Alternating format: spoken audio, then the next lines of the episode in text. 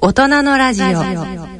それではここでね、杉山先生ご本人についてちょっと伺いたいんですけども、はい、先生はそもそもなんで医師になろうと思われたんでしょう、そうですね。まあ、うち、あの、友達が結構医師、えあの、医療に住んだ人が多いのが、あの、そういう影響もあったんですよね。母、同級生が。はい、同級生が。うん、それから、やっぱり、医師っていうのはですね、自分の判断でいろんなことができますよね。うんうん、あの、いろんな社会の一つの会社に入ると一つの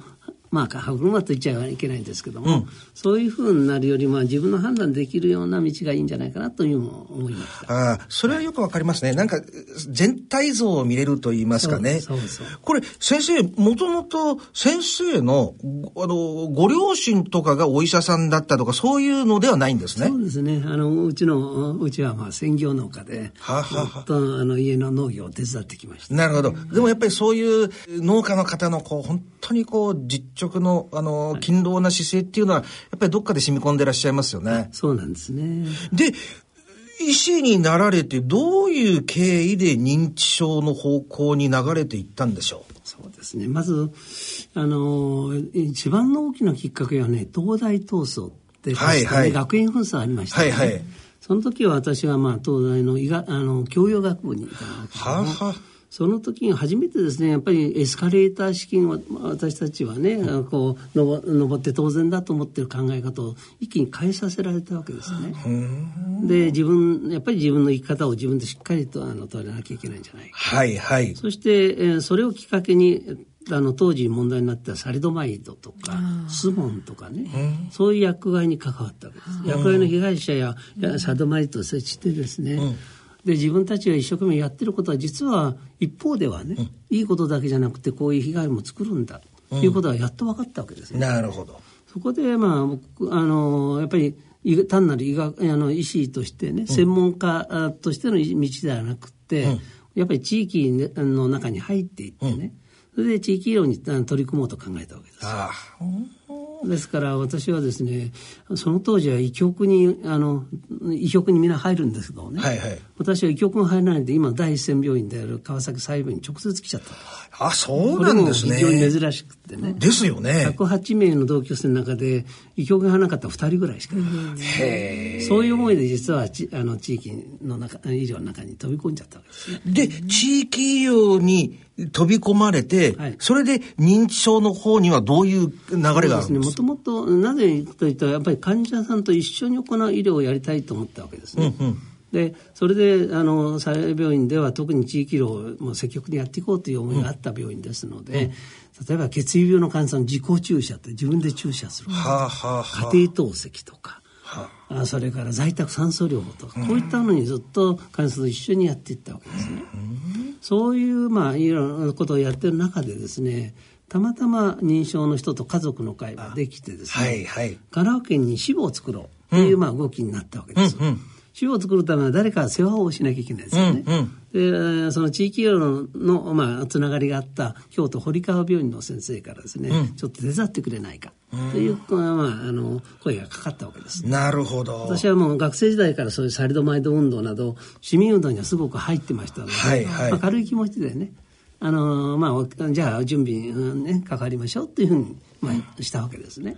でもに家族の人たちがものすごく熱心でね、うんこれからたくさんの人たちが関わらざるを得ない大きな問題なんだと感じて、うん、要望書を作って県庁とか神奈川県庁とか横浜市役所に出したわけですけど、ははその時はですねご本人認証本人も連れての行動です。なぜならデイサービスの消灯性は何もないわけでしょ？はははもう全て行動のするのはそのご本人たちと一緒なんですよね、うん、これ大変なことですよね、うんうん僕らが関わったものっていうのはそういうですねエネルギーです。家族のエネルギーにまあ引っ張られたり押されたりしながらですね、うん、今この38年ほどのね、うん、あの活動を続けることになったわけです。一番ね大事なのはやっぱりご本人や家族にねどう寄り添うかだと思うんですよね。全て僕らがこう支えたり話を聞いたり、うん、やってあげることによって家族はどんどん変わっていかれるしご本人もやっぱり落ち着くわけですよね。そういったことをむしろ僕は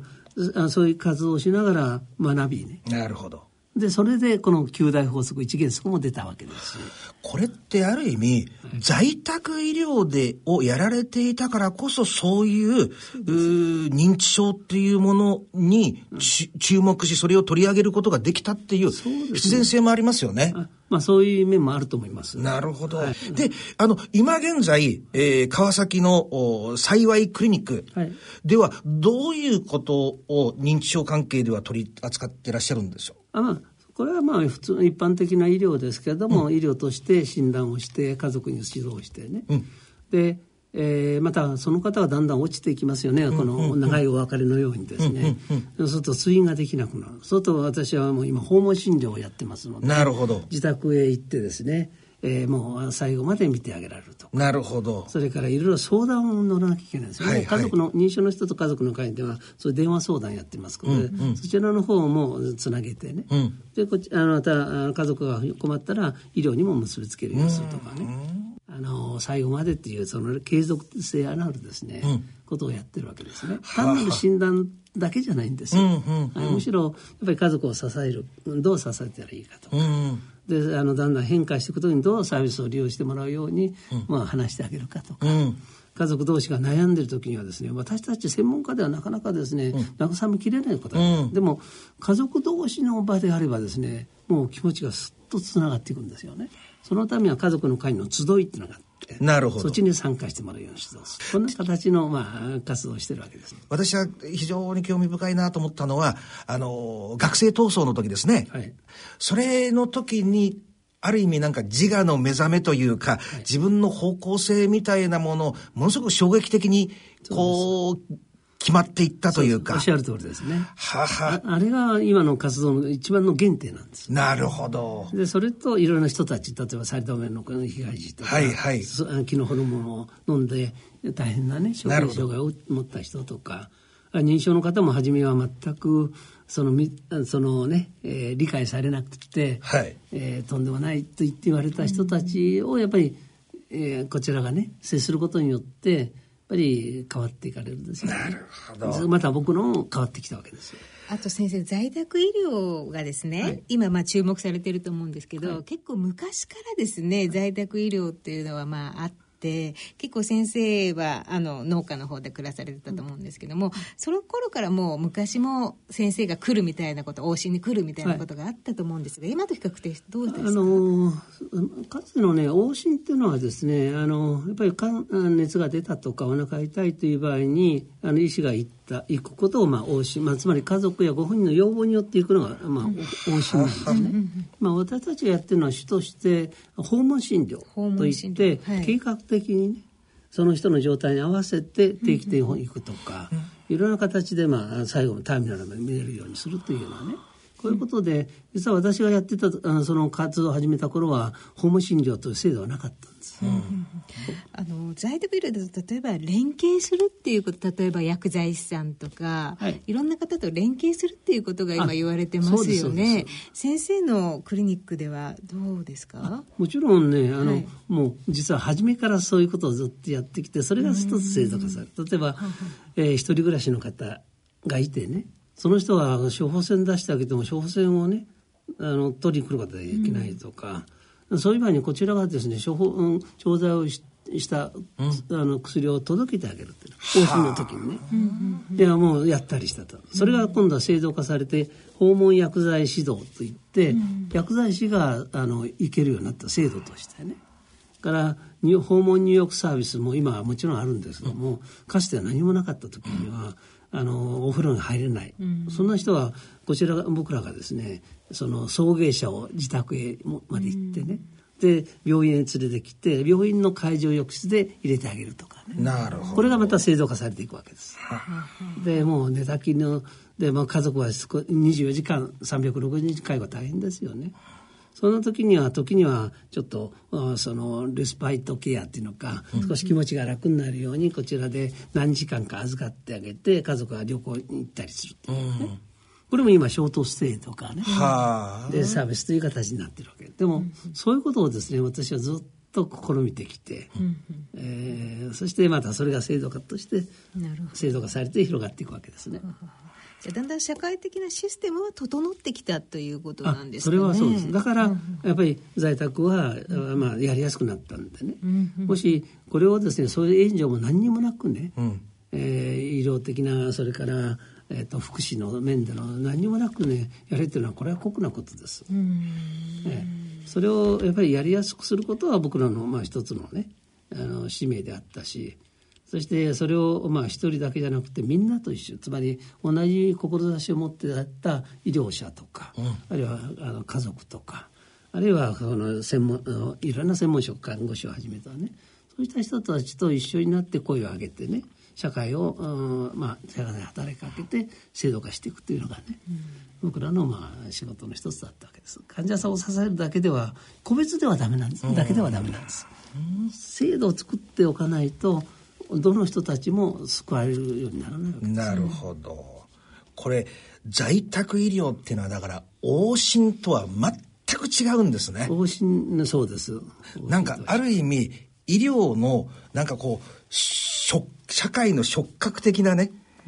そういうなんか存在ですよね。そうですね。そこから少しずつ気づいていって。一番困ってる人、うん、なんかニーズがある。うん、その人たちに対して誰が関わっていくと一番あの支えられるかということ。その場合、医師が関わることもあるし、看護師が訪問看護する場合もあるし、うん、薬剤師が、あの薬を届けたりね、薬剤指導することもあるし、栄養士も関わっていくし。えー、リハビリのものも入って私たちの国がそういうこともやってるんですよね。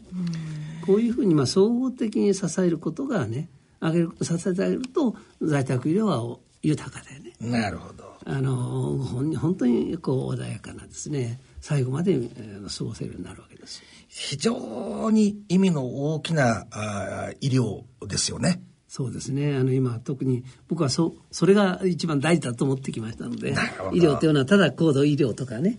うん、何でもそのやればいいということではないと思ってましたので。なるほど。わかりました。大人のラジオ。はい。あの、私の場合でも随分、まあ、認知症のご家族でですね、困ってるっていうふうな声を聞くことがとても多いんですけれども、どういうふうにしたらですね、認知症の介護っていうのはうまくいくのかどうかコツを教えていただけますか？そうですね。はい。あの、私はですね、上手な介護の12箇条という、うん、まあ、あの、ちょっとまとめてみたんですけど、ね、12箇条ね。12箇条ね。その、まあ、いくつかをちょっとお話したいと思いますが、まず、はい、知は力なりよくしろ。やっぱり理解知識を持つかどうかで全く違います、認証は特にですね理解することが大事なんですね。これはもう映画でも本当によくわかりますのであの見ていただければなるほどなと思います、うん、それから割り切り上手は介護上手といって、ついつい一生懸命やってねどうかしようとしてるとですねかえって混乱する、うん、ある程度これしょうがないんじゃないかこれもこれでいいんじゃないかというふうに割り切ることもですね実はね介護の大事なコツなんですね。慣れてくればいずれ割り切るんですが初めのうちは真面目にやってついつい説得したりするから混乱するわけですね。これはあの奥さんのですね陽子さんかな陽子さんが本当に上手に割り切ってますよね。まだまだその娘さんたちは実はまだ割り切れないところがあって、うん、お父さんどうしてよって言うんですけど、そうするとちょっと混乱する。でも、皆さんたちは次第に最後にはですね、水のことを受け止めてくれるわけですよね。はい、そういうところがまあまたコツでしょうかね。なるほど。まあ、それから気負いは負けという言い方をしてますけれども、あんまり気負ってですね、一生懸命やって良くなってほしい、元に戻ってほしいってやると、うん、かえって混乱がひどくなりますね。うん、まあ、こんなところがですね、まあ、コツのいくつかだと思いますね。なるほど。また、あの、松原千恵子さんがね、名女優ですからね、あの昔から私も女優としてね、あの好きな女優さんですけど、結局、お母さんが最初にそういう姿勢をとって、それに娘さんたちがこう、学んでいくっていう感じ。そうです。なんですかね。そうです、そうです。なるほど。非常にいいですね。で、先生ね、最後に、あの、随分お話を伺いましたけども、うん、お聞いているね、あの、リスナーの方に、うん、あの、医師として、えー、杉山先生が最後にメッセージをちょっといただければと思いますが。はい。まあ、あの、今、社会問題として医療にかかるものはたくさんありますよね。うん、でも、それは難しいとか、あの、というふうに思わないでね、やっぱり自分でそういう知識を求めよう。特に認証はそういう意味では皆さん知っていただきたいと思うんですね。でこの映画とかそれにもいろんなまたあのチャンスがあると思いますので。ぜひ知ってですね正しく対応できるそしてそれは、うん、あの遠い他の人たちの問題じゃなくて、うん、認証っていうのはこれからも自分自身の問題になりますね。ははそこまでの理解をしてもらうとこれあのいいんじゃないかなと思ってます。なるほど。やはり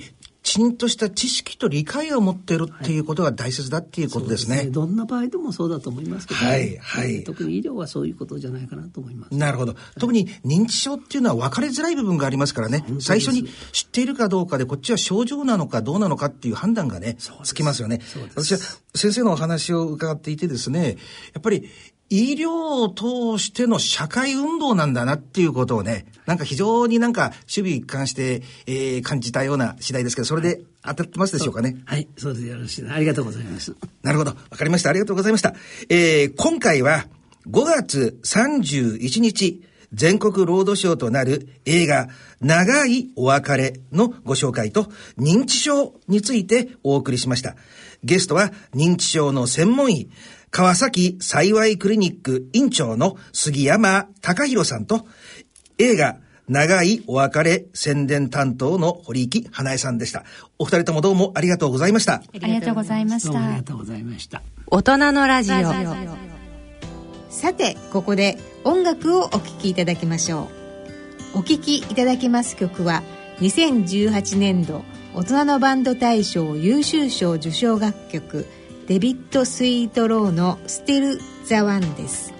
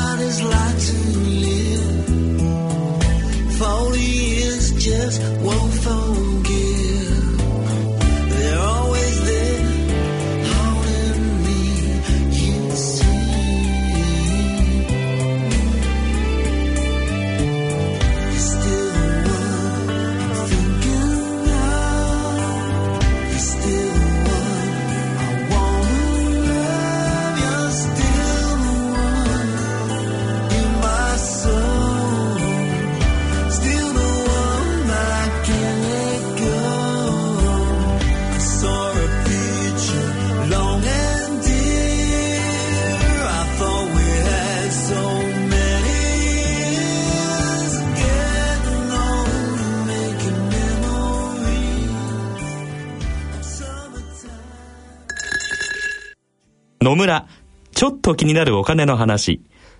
今回は平均余命です。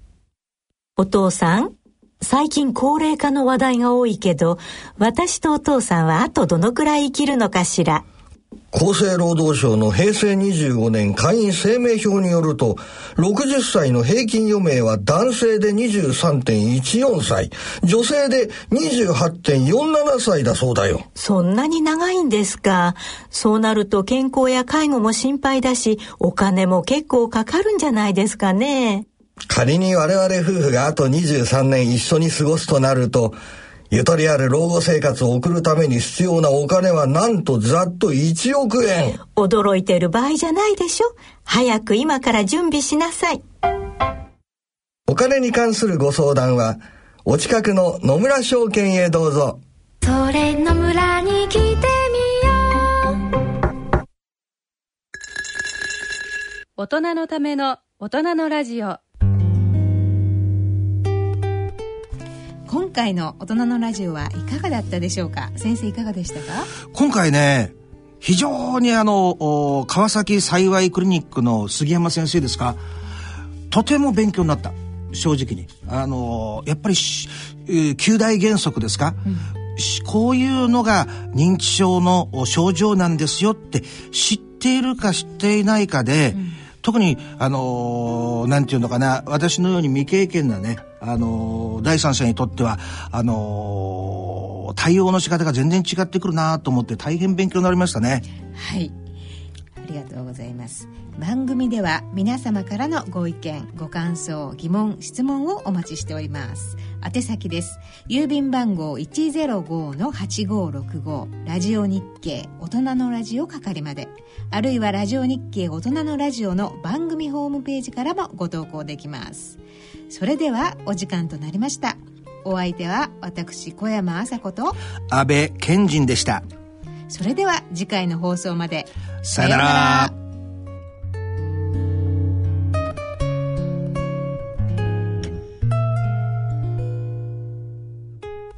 大人のための大人のラジオこの番組は野村証券ほか各社の提供でお送りしました。